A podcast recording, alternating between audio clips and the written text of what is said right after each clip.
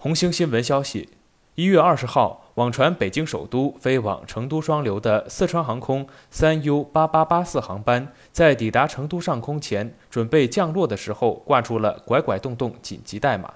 根据航旅纵横 APP 查询显示，涉事的航班是一架机龄十点零五年的空客 A 三三零客机。刚刚，记者从川航获悉。在一月二十号下午，三 U 八八八四航班在空中出现了故障信息，机组按照程序处置，航班已在下午的两点四十七分安全地降落在成都双流国际机场。事发原因目前还在了解当中。记者从成都双流国际机场获悉，航班正常降落机场，对机场的正常运行没有造成任何影响。这里是羊城晚报广东头条，我是主播陈子燕。